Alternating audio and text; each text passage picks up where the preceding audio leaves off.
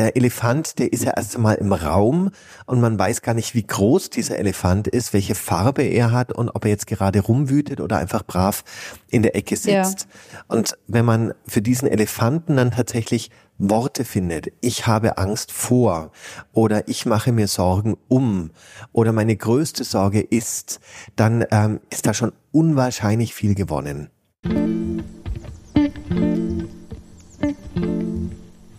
Gemeinsam gegen Glioblastom.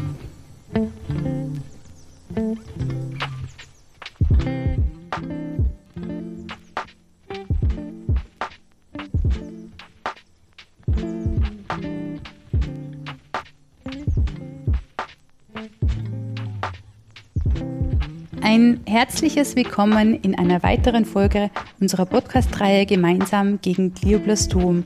Unser Ansinnen ist es umfassend, Informationen und Orientierungshilfe zum Thema Glioblastom zur Verfügung zu stellen und den Austausch und die Vernetzung Betroffener zu fördern. Mein Name ist Martina Hagspiel und ich darf als Moderatorin mit spannenden Gästen offene Fragen beantworten. Heute bei mir zu Gast der Alexander Wünsch. Ich freue mich recht herzlich. Alexander, du bist irgendwo zwischen Psychologie und Onkologie angesiedelt und beschäftigst dich mit psychischen Belastungen, die Patientinnen und Patienten sowie deren Angehörige infolge von einer Krebsdiagnose haben.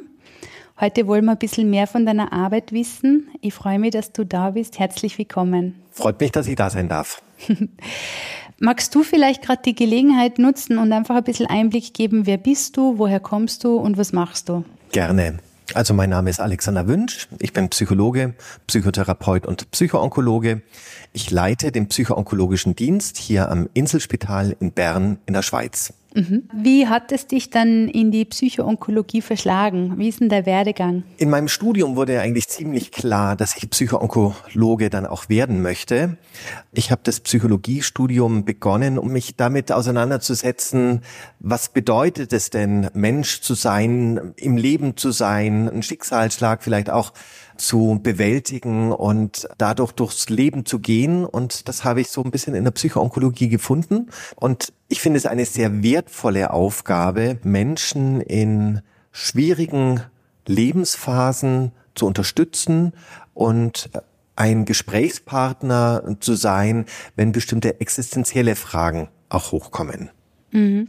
Oft einmal ist es ja so, dass man, wenn man jetzt sich vornimmt, gewisse Dinge zu studieren, hat man intrinsische Motivation. Was war deine?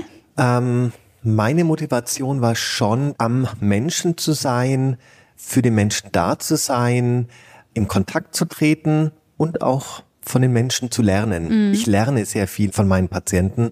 Ich lerne viel, wie Patienten mit bestimmten Schicksalsschlägen auch umgehen, auch wenn ich derjenige bin, der unterstützt, aber ich, es ist was Gegenseitiges. Mhm. Verstehe.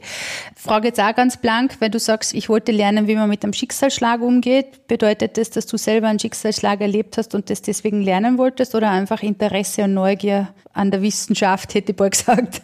Ja, es ist tatsächlich äh, Interesse und Neugierde ja. äh, dann auch gewesen. Also ein Schicksalsschlag, der mich dann auch in die Situation hineingebracht hat, das gab es jetzt in meinem Fall nicht. Ja, Gott sei Dank. Ähm, Erzähle mal oder vielleicht magst du mal ganz kurz beschreiben, was genau ist eigentlich Psychoonkologie? Ich sehe die Psychoonkologie als Teil der Onkologie. Am besten sollten wir integriert sein in die ärztliche und in die pflegerische Behandlung von Krebspatienten. Und wir sind Teil einer sprechenden Medizin. Also das heißt, wir versuchen über das Gespräch, über die Kommunikation mit Patienten darin zu unterstützen, wie sie bestimmte Dinge auch besser bewältigen können. Es geht ja darum, einen Schicksalsschlag zu bewältigen. Es gilt vielleicht bestimmte Nebenwirkungen auch zu bewältigen, mit Ängsten, mit traurigen Momenten umzugehen. Und dafür sind wir da und können den Patienten und den Angehörigen ein offenes Ohr geben und ein Gespräch anbieten und auch zu gucken, wie wir mit psychologisch, psychotherapeutischen Möglichkeiten Patienten helfen können, wie sie mit einer Situation oder wie sie mit ihrer Situation auch besser umgehen können. Mhm. Du hast ja die Erfahrung von deinem Werdegang, weil du warst ja in Deutschland tätig und in der Schweiz tätig. Kannst du mal diese zwei Länder mit einbeziehen in deiner Sicht? Ich kann nur für Österreich sprechen, da weiß ich, also ich jetzt ein bisschen besser aus meiner Erfahrung. Die Psychoonkologie ist ja nicht automatisch integriert immer mehr und immer besser. Ja. Aber es ist ja nicht automatisch so, dass ja. dann der Experte, die Expertin zu dir kommt und wird da und dort auch für meinen Eindruck, sage ich jetzt einmal, ein bisschen stiefmütterlich behandelt. Ja, das sehe ich tatsächlich auch so. Also wir sind tatsächlich noch nicht integraler Bestandteil der onkologischen Behandlung. Das ändert sich, Gott sei Dank. Und ich bin jetzt schon relativ viele Jahre in der Psychoonkologie und ich sehe, dass wirklich die Psychoonkologie immer mehr integriert wird. In Deutschland zum Beispiel ist es ja auch wichtig, in den ganzen zertifizierten Zentren äh, auch Psychoonkologie zu haben. Das gilt für die Schweiz ebenso.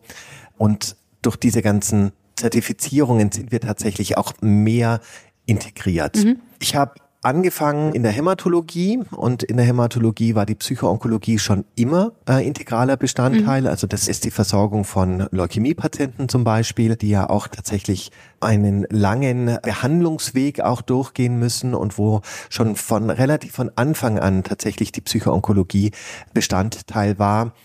Heute geht es jetzt tatsächlich um das Glioblastom, um die Neurochirurgie. Ich erlebe die Neurochirurgen auch sehr offen mhm. für die Psychoonkologie, obwohl der Neurochirurg ja eher von der operativen Seite kommt und nicht unbedingt die sprechende Medizin so in den Vordergrund stellt. Aber sie schätzen uns, mhm. sie schätzen uns, dass wir eine gute Ergänzung auch sein können zu diesem operativen Fach. Und in vielen anderen Bereichen ist tatsächlich die Psychoonkologie noch nicht so richtig stark vertreten. Und ein Bereich, der manchmal stiefmütterlich ist, nicht immer, ist die Urologie. Also das heißt, gerade Männer finden den Weg nicht immer in die Psychoonkologie. Mhm.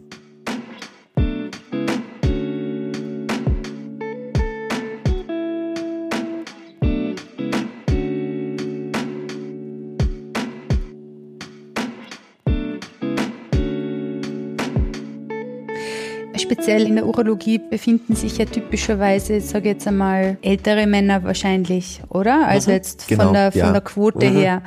Jetzt ist es, sind ältere Männer nicht unbedingt bekannt für ihren Redefluss, wenn es um persönliche Gefühle geht. So ist es. Genau. Ist es dadurch geschuldet, dass da eigentlich der Bedarf nicht so groß ist oder ist, ist einfach, wird es einfach nicht dort gemacht so? Also es ist tatsächlich so, dass ältere Männer nicht so gerne über Emotionen sprechen wie jüngere Frauen. Das ist tatsächlich so. Manchmal ist es aber auch wichtig, den Zugang auch noch so ein bisschen zu modifizieren.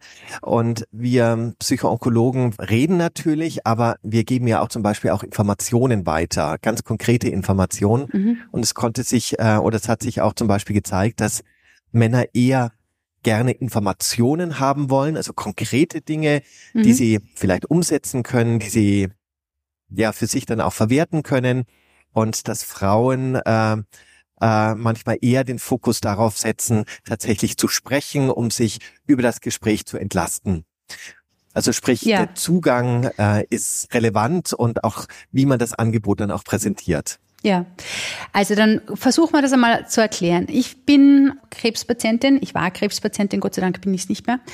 Ich komme in die Situation, ich werde diagnostiziert und man schlägt mir vor, es würde die Möglichkeit, die Option geben für ein psychoonkologisches Gespräch. Dann sage ich ja. Super, genau. Und was erlebe ich dann? Ja, dann gibt es den Kontakt zum Psychoonkologen oder zur Psychoonkologin und ähm, für mich zum Beispiel ist immer sehr wichtig, dass ich so ein bisschen die onkologische Situation verstehe. Also was ist es für eine Diagnose? Wo steht die Patientin gerade im therapeutischen Ablauf? Welche Sorgen sind dann auch da von der Patientin? Welche Schwierigkeiten werden erwartet? Wie kommt die Patientin auch mit der Behandlung im Moment auch zurecht? Und dann sind meistens schon sehr, sehr, sehr viele Themen im Raum. Zum Beispiel?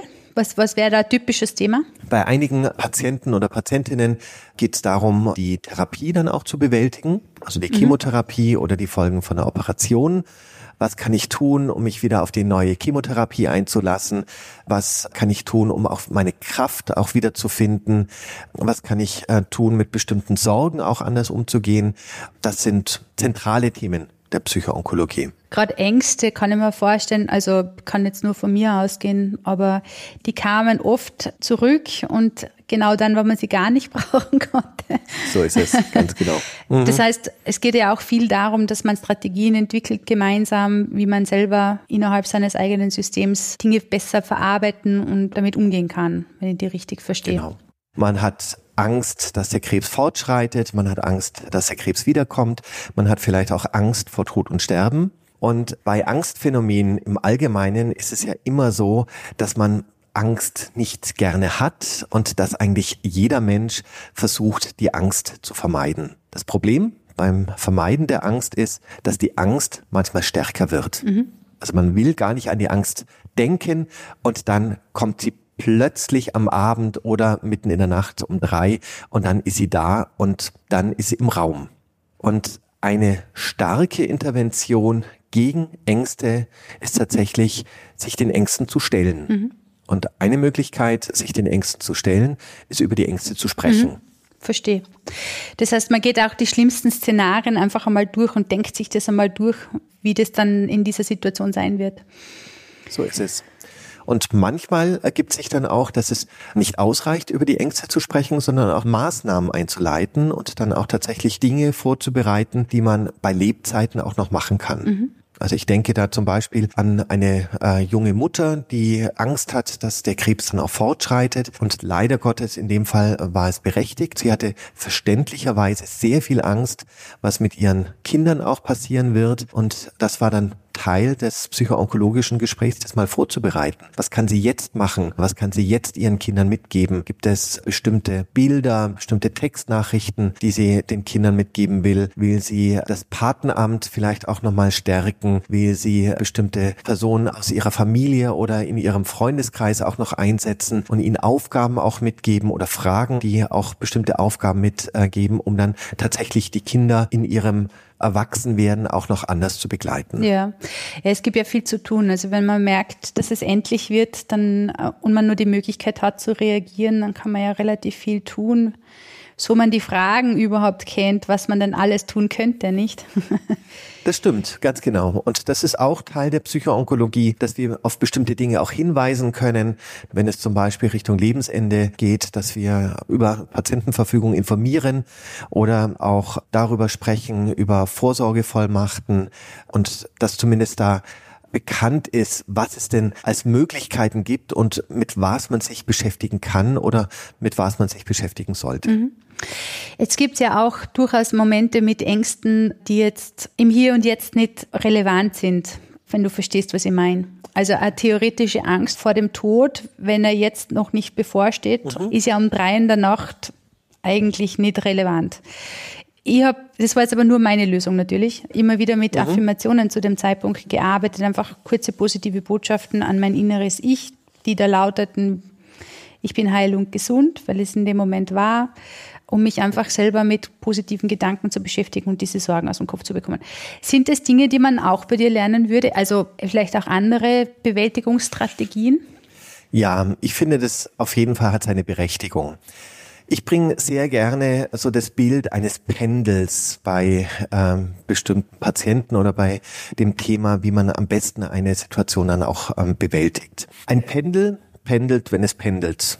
Und wenn ein Pendel an einem Pol auch stecken bleibt, dann pendelt es nicht mehr und dann bricht es. Und dieses Pendel finde ich ein gutes Symbol, sowohl über die Ängste zu sprechen, als auch über Hoffnungen also idealerweise sollte es so sein, wenn die Ängste da sind, sollte man über die Ängste auch sprechen oder den Ängsten auch Raum geben, damit das Pendel dann auch wieder in die andere Richtung dann auch kann und ähm, die Patientin oder der Patient dann auch wieder Hoffnung und äh, Zuversicht haben kann und sich auch an diesen Aussagen dann auch noch halten kann. Ich bin jetzt gesund und ich glaube auch an die Therapie oder ich glaube auch, dass ich wieder auf die Beine komme, um dann auch tatsächlich wieder Kraft schöpfen zu können. Mm, ja.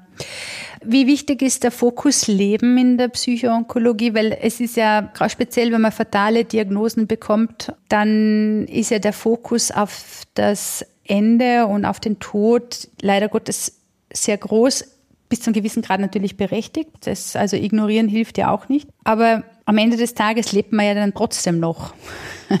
Absolut. Genau. Also Gott sei Dank. Gott sei Dank, ganz ja. genau.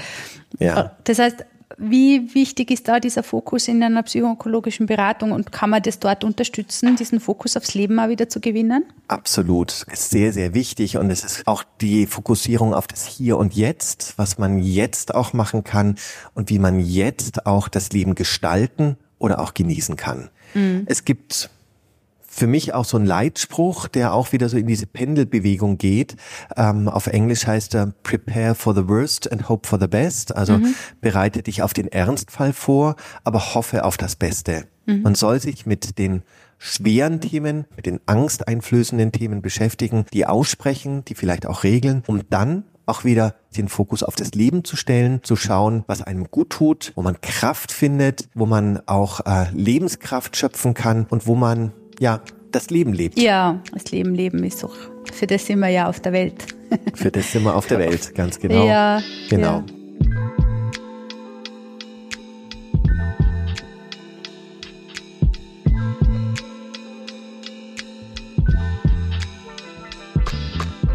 Ähm, ich würde dir ganz gern fragen, ab wann geht man denn eigentlich in die Psychoonkologie? Wann ist denn der richtige Zeitpunkt?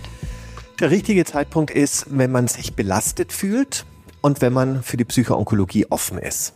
Das sind die zwei wichtigen Stellgrößen. Viele Patienten ja. sind äh, nach der Diagnose belastet oder nach einer Rezidivdiagnose oder wenn es dann Richtung Palliation dann auch geht, also wenn die Heilung nicht mehr im Vordergrund steht, sondern die Symptomlinderung. Das sind generell belastende Momente und wenn dann die Patientin oder der Patient offen ist, er oder sie sich das auch vorstellen kann, zu einem Fremden zu gehen und da auch das Herz zu öffnen, dann ist der richtige Zeitpunkt, zum Psychoonkologen zu gehen. Ja, jetzt muss ich eine Frage stellen, die ganz wichtig finde in dem Kontext. Ich habe zum Beispiel, ich wurde diagnostiziert mit Brustkrebs, das wurde mir auch eine Psychoonkologin geschickt. Die war einfach dann plötzlich da, was ja an sich prinzipiell gut ist, finde ich. Ja. Mhm. Allerdings haben sie mir ganz eine junge Frau geschickt und da war ich mir nicht ganz sicher, wer jetzt mehr erschrocken ist von meiner Situation, sie oder ich. Und ich habe dann gemerkt, ich müsste sie jetzt eigentlich trösten dafür, dass ich krank bin, was in dem Moment ja überhaupt nicht funktioniert hat. Und ich habe sie dann geschickt, was ich bis heute eigentlich erstaunt bin, dass ich das in dem Moment überhaupt die Kraft dazu gehabt habe. Aber das sei jetzt einmal dahingestellt. Was ich aber damit fragen will, ist, was ist denn, wenn die Person nicht passt? Dann ist es doch in Ordnung, wenn man sagt, du passt nicht. Ja, absolut. Wenn die Person nicht passt, dann passt es auch nicht. Also da kann man auch in die Forschung gehen, da kann man auch die klinische Erfahrung dann auch hernehmen. Psychologie, Psychotherapie und auch Psychoonkologie funktioniert, wenn die Chemie zwischen den beiden auch da ist, dann kann auch ein Psychoonkologe, eine mhm. Psychoonkologin ähm, sehr, sehr hilfreich sein und kann zum Beispiel die Ängste reduzieren, kann ähm, Depressionen dann auch noch angehen oder kann die existenzielle Not dann auch besser besprechen. Ja, weil ihr Lieben da draußen, was ich damit sagen will, ist, wenn die richtige Person nicht vor einem steht, das hat nichts mit der Psychoonkologie zu tun, die ist trotzdem super. Dann darf man einfach die Person ändern. ja. Genau. Das ist auf jeden Fall ja. möglich. Genau. Was darf man denn für Erwartungshaltungen in einer Psychoonkologie haben? Ich denke, man kann symptomorientiert da auch vorgehen. Also das heißt, die Psychoonkologie kann helfen mit bestimmten Beschwerden, die jetzt zum Beispiel die Chemotherapie dann auch mit sich bringt, dass diese Beschwerden gelindert werden, indem man zum Beispiel schaut, was man tun kann, um so eine schwere Chemotherapie dann auch besser zu überstehen und auch wieder schauen kann, dass man auch wieder auf die Beine das heißt kommt. Symptommanagement. Symptommanagement, ganz genau. Ja. Es geht häufig über Ängste, dass die Ängste auch reduziert werden können. Mhm. Es geht um depressive Verstimmungen, um Momente der Traurigkeit. Ist natürlich auch sehr wichtig, auch zuzulassen. Es kann sein, dass ja bestimmte Lebensentwürfe nicht mehr funktionieren. Und das ist traurig und dazu braucht es auch Raum für Trauer. Ja. Und es gibt auch die Möglichkeit für diese existenziellen Themen. Warum hat's mich getroffen? Was bedeutet es für mich im Leben? Was heißt es, mich mit dem Schicksal auseinanderzusetzen? Was wird aus mir? Das sind natürlich auch solche Themen, die aufgegriffen werden können. Ja. Jetzt sprechen wir oder haben bis jetzt gesprochen von Patienten und Patientinnen. Mhm. Wie ist denn das mit den Angehörigen, ihren Liebsten, die sie da stützen und ihnen die Kraft geben? Gehen auch die zum Psychoonkologen? Die gehen auch zum Psychoonkologen. Und es Wir sprechen immer da von Psychoonkologen und Psychoonkologinnen natürlich. Ganz genau, Psychoonkologinnen ja. und Psychoonkologen. Ganz ja. genau. Ähm, die Angehörigen sind zum Teil stärker belastet als die Patientinnen und Patienten selber, mhm. laut einigen Studien. Und das ist ja auch nachvollziehbar. Also die Angehörige, die sind ja auch mit im Boot, die müssen sehen, wie der andere Partner, die Partnerin auch leidet, bestimmte Dinge dann auch bewältigt. Die Angehörigen sind manchmal in einer neuen Rolle, dass sie sich um Haushalt oder um Alltagsdinge dann auch noch kümmern müssen. Sie haben häufig dann auch Doppelbelastungen und das ist für die Angehörigen eine enorme Herausforderung. Ja. Und die Psychoonkologie ist auch für die Angehörigen auf jeden Fall Ja, offen. super. Ich habe in meinem Umfeld eine extreme Machtlosigkeit wahrgenommen, was natürlich eh logisch ist. Diese tröstende Selbstwirksamkeit, die man da und dort dann hat als Patient, Patientin, weil man einfach sich Ziele vornimmt und da geht man dann hin und erledigt Dinge, Sachen machen. Mhm. Diese kleinen Erfolgserlebnisse der Selbstwirksamkeit, die hat man ja als Angehöriger, Angehörige selten, weil man einfach zuschauen muss und hoffen, dass das Gegenüber das Beste macht, nicht? So ist es. Ganz genau. Ja. Mhm. Also gerade dieses Zuschauen ist ja für die Angehörigen ähm, auch enorm schwierig, weil sie ja erst einmal auf den ersten Blick nichts tun können. Mhm. Und häufig ist es so, dass die Angehörigen schrittweise dann auch lernen, dass sie durchaus viel tun können, indem sie eben bestimmte Dinge auch aushalten mit dem Patienten mhm. oder mit der Patientin. Ja. Jetzt haben wir über die Angehörigen gesprochen. Reden wir noch ganz kurz über die Zugehörigen. Es gibt ja nicht nur die Familie, sondern es gibt ja auch Freunde. Und speziell, wenn man mit sehr schwerwiegenden Diagnosen konfrontiert wird, ist dieses System ja ganz ein wichtiges. Absolut. Wie könnten aus deiner Sicht denn Zugehörige, Angehörige natürlich auch helfen? Also ich denke, da gibt es schon viele Möglichkeiten und es ist ja so, dass so dieses familiäre System sich so ein bisschen verändert. Also dass jetzt nicht nur so die biologische Familie relevant ist, sondern auch Freunde, Kollegen, Kolleginnen mit eine große Rolle spielen können. Und es gibt ganz praktische Möglichkeiten, wie sie unterstützen können, sei es den Patienten, die Patientin zur Chemotherapie zu fahren, wenn zum Beispiel kein Fahrdienst da ist oder wieder abzuholen oder mal einkaufen zu gehen oder die Kinder zu versorgen. Aber es gibt natürlich auch die Möglichkeit, emotional da zu sein, ein offenes Ohr zu haben, zu schauen, was gerade auch dasteht, ob traurige Momente auch da sind, vielleicht auch zu trösten, um so eine Art ja, Lebensbegleiter in dieser Phase auch sein zu können.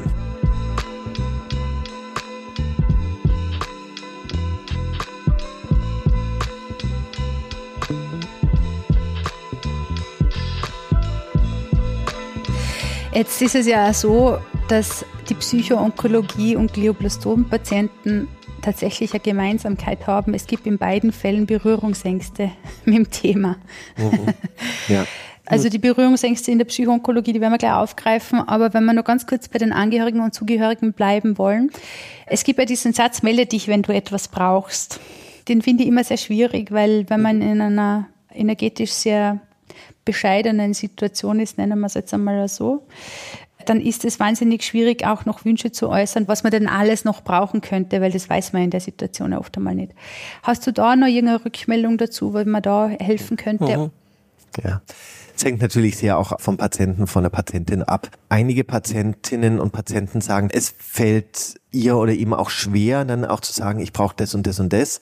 Und da wäre es natürlich eine enorme Hilfeleistung, wenn jetzt die Familie oder wenn die Zugehörigen oder auch andere dann sagen würden, kann ich dich bei dem oder dem oder dem unterstützen. Andere Patientinnen und Patienten ja. haben mir jedoch auch gesagt, dass sie manchmal überladen werden von Anrufen, von Hilfsangeboten.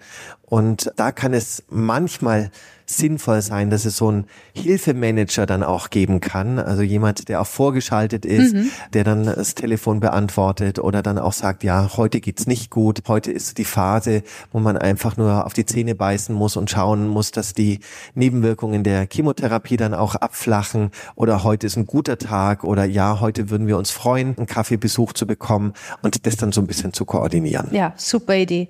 Ich habe das immer als Pressesprecher betitelt. Genau. Die dann auch ganz gerne mal erzählen können, wie dann eigentlich die Situation ist und wenn Fragen zu Diagnosen und ähnliche Sachen sind. Eine Sache würde ich aber gerne noch hinterfragen, wenn Situationen offenkundig schwierig und schwerwiegend sind dann tritt ja ganz schnell eine gewisse Sprachlosigkeit ein. Man war ja mit sowas bis jetzt noch nicht mhm. konfrontiert. Also der innerste Kreis, die müssen sich offensichtlich damit beschäftigen. Das heißt, die finden dann da und dort ihre Sprache wieder, nicht zuletzt da mit der Hilfe von Psychoonkologinnen und Psychoonkologen. Aber die da draußen, die kommen dann mit Floskeln daher, die oft einmal so gar nicht hilfreich sind. Also du musst jetzt kämpfen, was ist, wenn ich nicht kämpfe? Bin ich dann ein Verlierer oder was? Also, oder, mhm. oder wenn ich stirb, mhm. habe ich dann nicht gesiegt oder man, oder du musst jetzt positiv bleiben. Aber es gibt ja ganz viele traurige Momente, in denen will man nicht und kann man nicht und macht auch überhaupt keinen Sinn, positiv zu sein, weil jetzt ist Trauer da und jetzt ist Angst da. Was würdest du da für einen Tipp geben, wenn es zwangsläufig, man wird in die Situation kommen, man wird diese Sätze hören? Was, was würdest ja. du da raten? Mhm. Wie könnte man damit umgehen? Also ich würde erst einmal so ein bisschen auf die Intention äh, äh, versuchen, irgendwie noch ein bisschen einzugehen.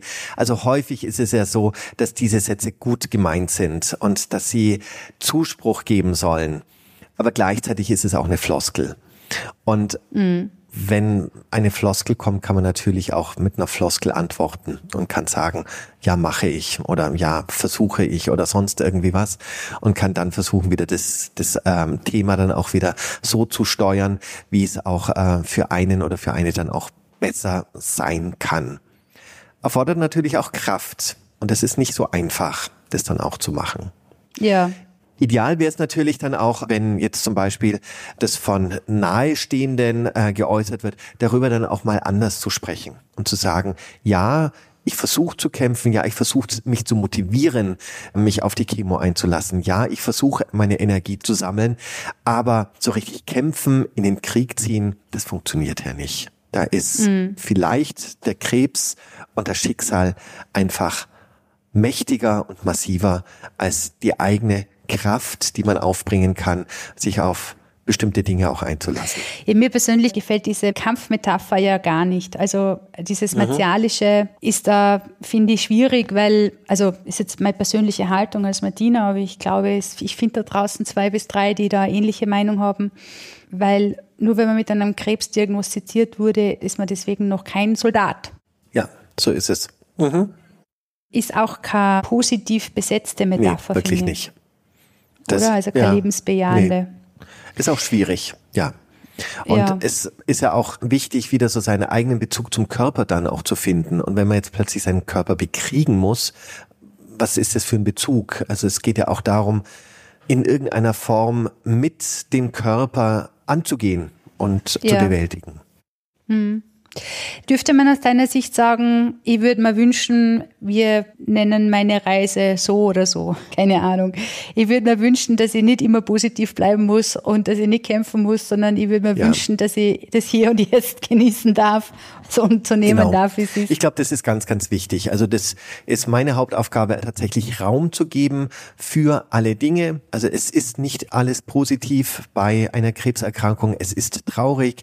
Es gibt Dinge, die auch Angst machen, um dann aber hm. auch wieder zu schauen, was tut mir gut? Wo bekomme ja. ich Kraft? Wo kann ich das Leben genießen?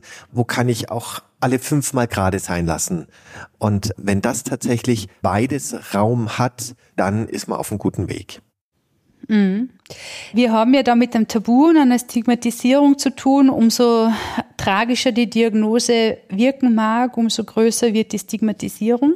Gibt es da von eurem Berufsstand irgendwelche Anleitungen, Tipps und Tricks, wie man mit dem umgehen könnte? Also ich finde, unser Berufsstand hat da am aller, allermeisten von den Patientinnen gelernt. Also es gab ja vor ja. vielen Jahren ganz mutige Patientinnen, die offen über Brustkrebs gesprochen haben, die sogar so weit äh, gingen, dass sie auch ihre operierte Brust dann auch gezeigt haben und da einen absoluten Tabubruch gemacht haben. Das sind wirklich Pioniere, Pionierinnen gewesen, die unwahrscheinliche Wegbereiter dann auch ähm, für andere Patientinnen auch war und auch für die Psychoonkologie war. Solche mhm. mutigen Leute braucht es immer wieder und ich glaube, du bist auch so ein mutiger Mensch, der bestimmte Dinge dann Danke. auch angeht und auch Tabus bricht und Fühlt sich gar nicht mutig an, sagst ah, du ehrlich. Super. Schön, wenn es leicht läuft. Also, genau. ja. ja. Ähm, ja, ich finde es auch toll, dass es hier so diesen Podcast gibt, dass es andere Medien auch gibt, dass tatsächlich darüber auch mehr gesprochen wird. Und mhm. ich finde auch, es ist eine Veränderung in der Psychoonkologie zu finden. Also ich habe das so vor 20 Jahren schon noch erlebt, dass es meist unbekannt war, dass ich mich am Anfang sehr erklären musste, was denn überhaupt die Psychoonkologie ist.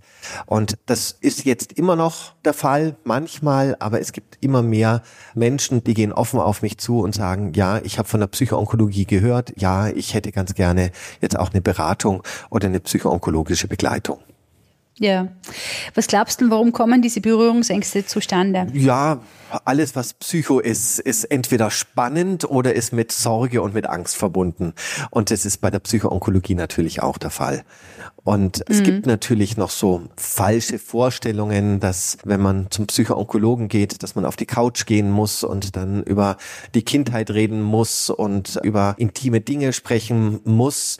Man kann über die Kindheit sprechen. Man kann auch über intime Dinge sprechen, aber man muss nicht. Also jede mhm. Patientin und jeder Patient oder auch die Angehörigen können es durchaus selber steuern. Mhm.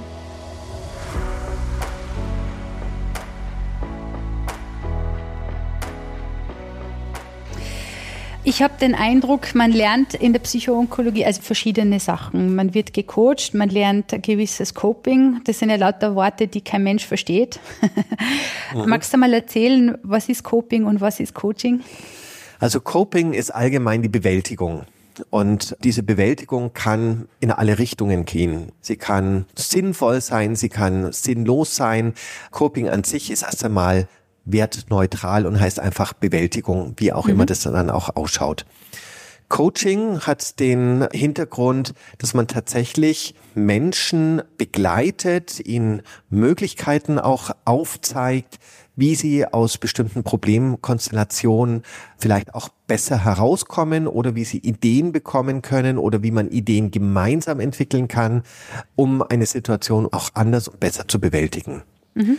Und die Psychoonkologie hat tatsächlich auch ein paar Coaching Elemente, mhm. sodass das Coping vielleicht auch besser funktionieren kann. Wundervoll. Super gemacht. Ist nämlich gar nicht einfach jetzt rein phonetisch, die Sachen. Genau.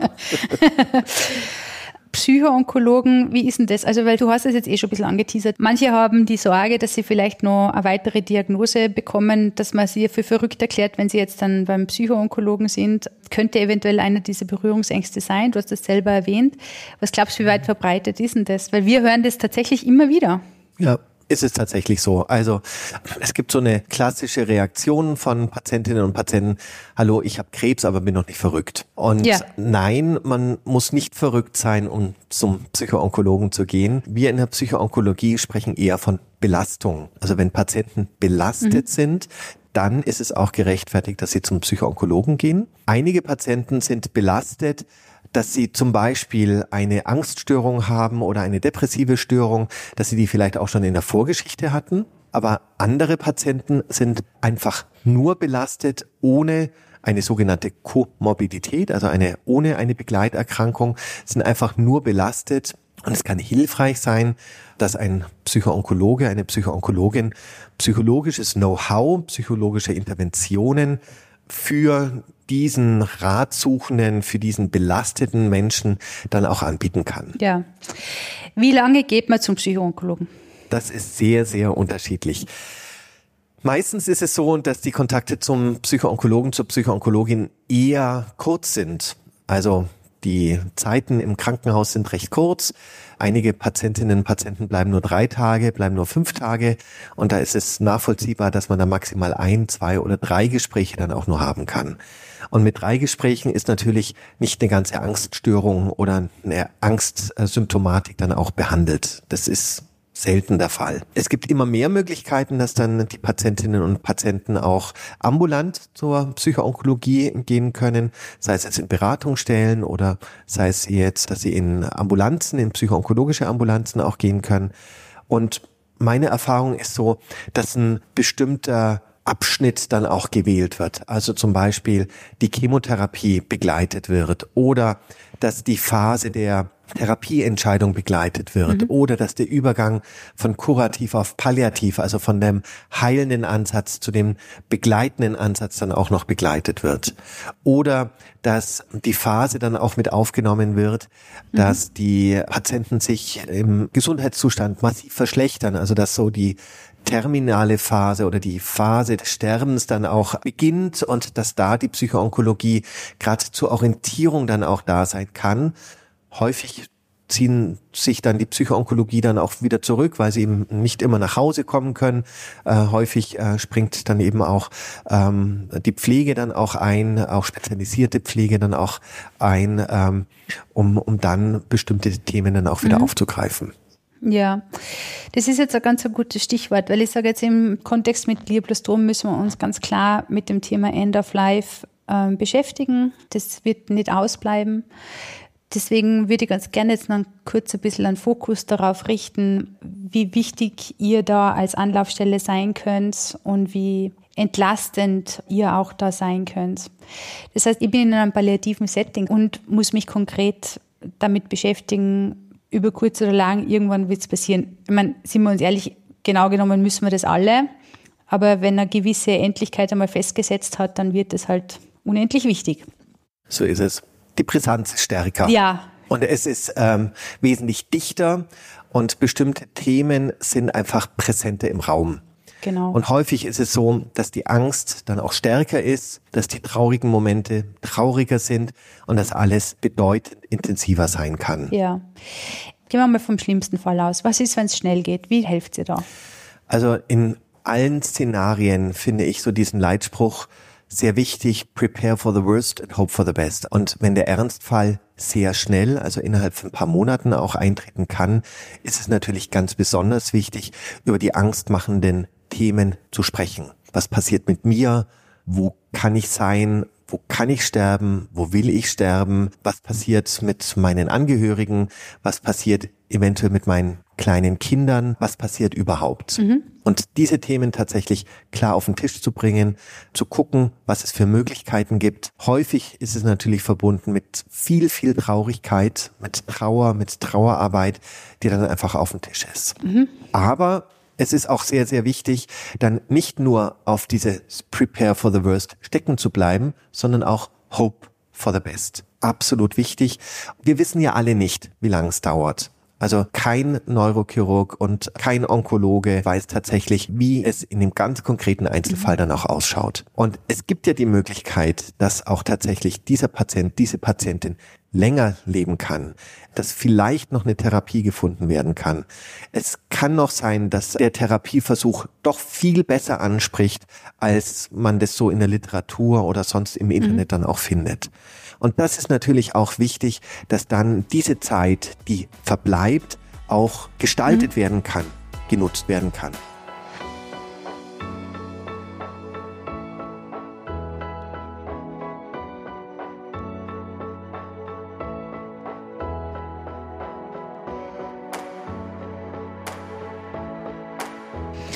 Ich habe jetzt da unlängst in einem Gespräch von einer Patientin selber in einem palliativen Setting gehört und das hat mir total gut gefallen. Sie hat gesagt, sie wusste dann gar nicht, was sie tun soll, weil irgendwie kam mir vor, alle um sie herum haben sich erwartet, dass sie sich jetzt quasi auf eine Bank setzt und Yoga macht und dann darauf wartet, dass passiert. Mhm. Und sie hat gesagt, auf das hat sie ja überhaupt keine Lust gehabt, weil, weil da war ja noch so viel zu tun. Ja, so ist es. Und leitet ihr da auch ein bisschen an, diesen Fokus auch wieder zu finden? Weil ich glaube schon, dass das natürlich, also wenn dieses übermächtige Thema dann einmal da ist, das wieder aus dem Leben rauszubringen, damit das Leben wieder da sein darf, ist gar nicht einfach, stelle ich mir vor. Das ist auch nicht einfach. Und da kommt jetzt dann auch wieder dieses Pendel mit rein. Es ist dann auch wichtig, wenn die Angst so stark im Raum ist und wenn sie auch besprochen worden ist, dann auch wieder zu gucken, was ist denn das Gegenteil von Angst? Was ist auf der anderen Seite des Pendels? Und da kann vielleicht dann als Gegenteil Entspannung genannt werden. Und dann ist die Frage, mhm. was gibt mir im Moment Entspannung? Vielleicht gibt mir Entspannung, herauszugehen, vielleicht einen Kaffee zu trinken, vielleicht sich mit anderen Dingen zu beschäftigen, sich vielleicht Bilder anzugucken, sich abzulenken. Und das ist natürlich dann auch wichtig, wenn dann auch beides dann auch Platz und Raum haben kann. Und wir als Psychoonkologin, als Psychoonkologe schauen dann eben auch, wie die Patientin und der Patient diesen Raum dann auch finden kann und auch gestalten kann. Mhm. Und deren Angehörige natürlich auch, gell? weil ich glaube, natürlich. das ist ja, genau. dass ich das auch noch hinterfragt habe. Wir sind immer noch in dieser ganz schnellen Situation. Mhm. Da ja. drängen sich ja für Angehörige und Zugehörige auch massiv die Fragen auf. Absolut. Mhm. Ähm, und die Drucksituation ist ja für sie auch. Man sitzt ja eigentlich daheim mit einem Thema, dass da dieser Elefant im Raum und er will einfach nicht mehr gehen. So ist es. Gibt es Ihnen da Anleitungen, auch wie man Themen bespricht oder werden die einfach in dieser Beratung dann besprochen? Ja. Mhm können auf jeden Fall auch besprochen werden. Und jetzt, wenn es äh, zu den Angehörigen geht, ist es ja, oder auch bei den Patienten ist es beides mal so, ähm, es müssen ja erst einmal Worte gefunden ja. werden. Also der Elefant, der ist ja erst einmal im Raum und man weiß gar nicht, wie groß dieser Elefant ist, welche Farbe er hat und ob er jetzt gerade rumwütet oder einfach brav in der Ecke ja. sitzt. Und wenn man für diesen Elefanten dann tatsächlich Worte findet, ich habe Angst vor oder ich mache mir Sorgen um oder meine größte Sorge ist, dann ähm, ist da schon unwahrscheinlich viel mhm. gewonnen. Und wenn Patienten, Patientinnen zum Beispiel diese Worte finden, zum Beispiel mit einem Psychoonkologen, dann kann es sein, dass die Patienten dann auch leichter mit ihren Angehörigen mhm. darüber sprechen können und umgekehrt. Ja. Aber es gibt natürlich auch die Möglichkeit, dass so ein Paargespräch oder ein Familiengespräch dann auch stattfindet und dass dann tatsächlich als Paar oder als Familie dann auch darüber gesprochen mhm. wird. Wie ist das mit Kindern? Weil das ist ja noch einmal eine ganz andere Dimension, wenn es darum geht, dass man Kindern beibringen soll, dass man jetzt leider nimmer erlebt, wie sie ihr Abitur machen oder so. Genau. Kann man das mit euch gemeinsam machen, sowas? Kann man auch mit uns gemeinsam machen. Und ein großes Plädoyer ist tatsächlich, die Kinder auch aufzuklären darüber. Ja. Also es hat sich gezeigt, dass die Kinder durchaus spüren, dass irgendwas in der Luft ist. Und wenn die Kinder spüren, was in der Luft ist, aber keine Worte dazu haben, bedeutet es häufig für die Kinder äh, sogar noch mehr Stress. Und wenn dann ja. tatsächlich Worte gefunden werden können, am besten natürlich von den Eltern, dass die Eltern dann auch Worte finden, wie sie, wie sie ihren Kindern das auch beibringen, ähm, ist den Kindern sehr geholfen. Oder aber die Kinder gehen zu einem speziellen Psychoonkologen, Psychoonkologin, die speziell dann auch tatsächlich für Kinder von äh, krebserkrankten Eltern dann auch ausgebildet sind oder dafür auch bestimmte Interventionen dann auch anbieten. Ja, ich habe vor wem gehört, dass Kinder logischerweise die nonverbale Kommunikation vorher lernen, bevor sie die verbale Kommunikation können und deswegen auch die nonverbale sehr viel besser lesen können. Und diese Unsicherheit ins Universum, die zieht sich bis in ein Erwachsenenleben. Ich will das nur mal gesagt haben. Die Therapie kommt so und anders, aber sie kommt dann halt mhm. eventuell später bei den Kindern. Ja. Was ich schon wahrnehme, ist, dass das ganz oft passiert, dass Eltern ihren Kindern nicht erzählen, was jetzt da los ist. Ja. Und plötzlich sind sie weg. Ja. Wie ist denn der Meinung dazu? Tragisch ist so die erste Meinung dazu. Also bisschen verständlich, dass die Eltern natürlich ihre Kinder schützen wollen. Und manchmal kann ich es auch nachvollziehen, dass die Eltern dann auch zu große Angst haben, auch über die mögliche Situation dann auch zu sprechen. Schöner wäre es natürlich, wenn die Kinder vorbereitet wären, wenn sie tatsächlich wissen, dass Mama oder Papa stark krank sind und dass es tatsächlich auch zu einem Verlust oder auch zu einem Tod kommen kann. Und wenn darüber mhm. tatsächlich schon ein Gespräch ist, wenn vielleicht sogar noch schöne Worte dann auch gefunden worden sind, vielleicht irgendwie ein Video noch gedreht worden ist oder ein Podcast oder ein Brief geschrieben worden ist oder ein Bild gemahlen ist, was tatsächlich dann auch so ein bisschen begleiten kann, ist meine Erfahrung, ist das für die Kinder bedeutend einfacher zu bewältigen. Mhm. Ja, danke, dass du das so sagst. Den Eindruck habe ich selber auch. Noch eine Theorie, die ich habe. Struktur hilft bei der Machbarkeit. Mhm. Ich sage es jetzt ganz plakativ. Wenn ich weiß, wie ich sterben kann, mhm. dann wird das für mich machbar im Kopf. So ist es. Oder also, was mhm. ich da alles zu erledigen habe, wie das dann wirklich ausschaut, wo ich dann nachher genau bin. Mhm. Wer wird dann dort sein? Was ist das für ein Umfeld? Was kriege ich für Schmerzmittel und so weiter und so fort? Dann habe ich das Gefühl, das würde mich beruhigen. Ja. Ist das etwas, was ihr mitplant?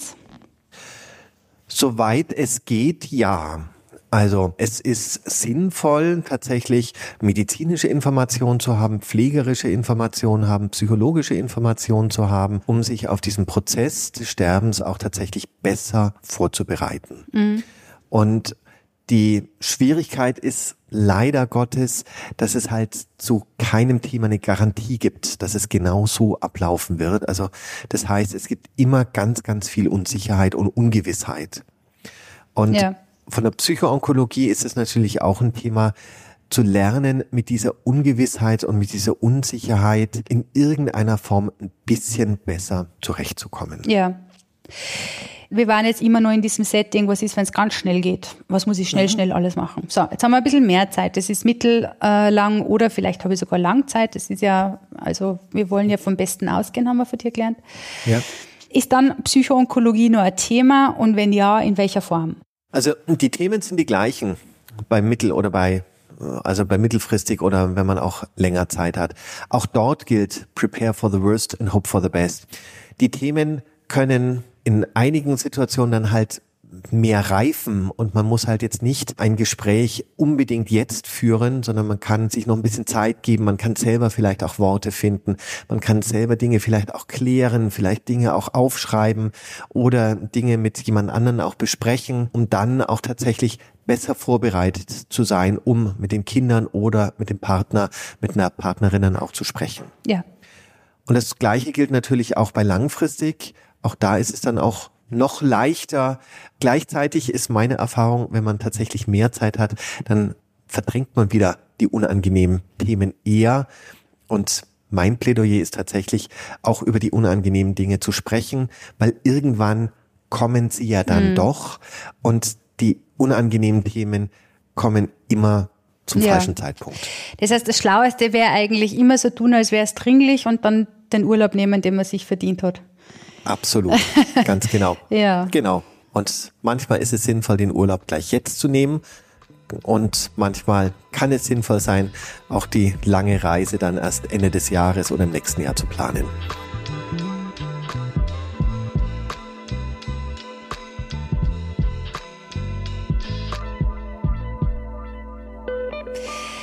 Wenn du dir im Kontext der Psychoonkologie was wünschen könntest, was, also du hättest einen Zauberstab, bling bling, was würdest du machen? Dass die Entwicklung so weitergeht, wie sie im Moment auch ist, dass wir immer mehr integriert werden in den onkologischen Zentren, dass wir immer mehr ähm, Teil der onkologischen Behandlung dann auch gesehen werden. Das finde ich eine sehr, sehr gute Entwicklung und das würde mhm. mich freuen, dass es auch weitergeht. Das Thema Geld ist immer eine große Frage. Also die Psychoonkologie muss sich immer wieder rechtfertigen und sagen, warum es sie geben darf und geben muss und geben soll. Aber auch da gibt es sehr, sehr gute Entwicklungen, dass wir auch immer besser integriert werden, auch ähm, finanziell Teil im Versorgungssystem sind. Und wenn diese Entwicklung tatsächlich schrittweise weitergeht, sind wir, glaube ich, auf einem guten Weg. Mhm. Und wir wissen, dass circa ein Drittel der Krebspatientinnen und Patienten so stark belastet sind, dass Psychoonkologie auch gerechtfertigt ist. Und wenn wir tatsächlich dieses Drittel von Patientinnen und Patienten versorgen könnten, dass wir da auch tatsächlich die zeitlichen Ressourcen dafür haben, das finde ich ganz toll. Das wäre mein Ziel. Tipptopp. Was würdest du Glioblastom-Patientinnen und Patienten da draußen gerne mit auf den Weg geben? Leben. Oh, das ist aber schön. Das Leben leben. Das Leben leben. Mhm. Auf jeden Fall. Es ist eine traurige Situation. Es ist wichtig, bestimmte Dinge dann auch zu regeln. Bestimmte Dinge, die auch tatsächlich das Lebensende dann auch beinhalten, sich damit auch auseinanderzusetzen und dann tatsächlich zu schauen, wo sind meine Türen und Fenster, die ich öffnen kann, wo ich frischen Wind hineinlassen kann in ja. mein Leben, wo ich vielleicht durch eine Türe gehen kann und ähm, auf einer wunderbaren Terrasse den Ausblick genießen kann oder wo ich einen Raum entdecke von schönen und intensiven Begegnungen und das auch tatsächlich zu erleben und auch zu genießen und für sich dann auch noch gut zu gestalten. Ja, danke dir. Du Alexander, ich glaube, wir sind für heute am Ende unseres Gespräches. Es wird bestimmt nicht das letzte bleiben, aber für jetzt ist einmal Schluss. Danke, dass du dir die Zeit genommen hast. Gerne.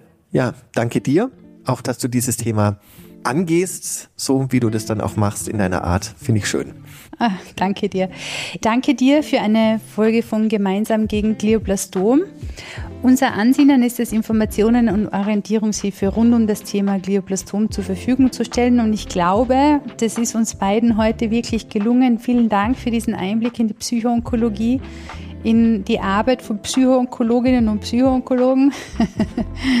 Mehr Info zu dem Thema, liebe Zuhörerin, lieber Zuhörer da draußen, findest du auf der Webseite www.gemeinsamgegenglioblastom.eu und natürlich in den sozialen Medien auf unseren Kanälen.